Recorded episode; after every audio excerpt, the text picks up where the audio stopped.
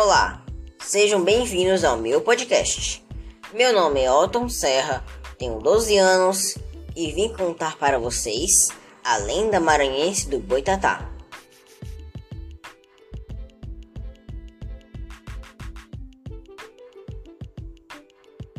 O Boitatá é uma cobra de fogo que protege os campos dos homens que promovem incêndios criminosos. Ao arrastar-se pelos campos, parecia um faixo de fogo correndo de um lado para o outro, e percebia que estava tudo devastado. Boitatá e todos os outros animais trataram de unir forças e começaram a trabalhar juntos para recuperar a mata. Depois de muito trabalho, foram surpreendidos por desmatadores que estavam cortando, queimando e roubando muitas árvores e plantas.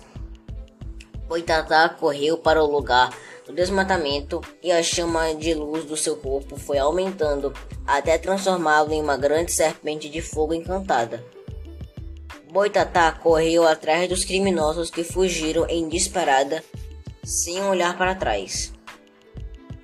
E assim, Boitatá ficou conhecido como protetor da fauna e da flora e até hoje ajuda a evitar a derrubada de árvores vigiando as matas. E aí, gostou? Pois você sabia que eu pensava que o boitatá fosse um boi e não uma cobra? Até mais!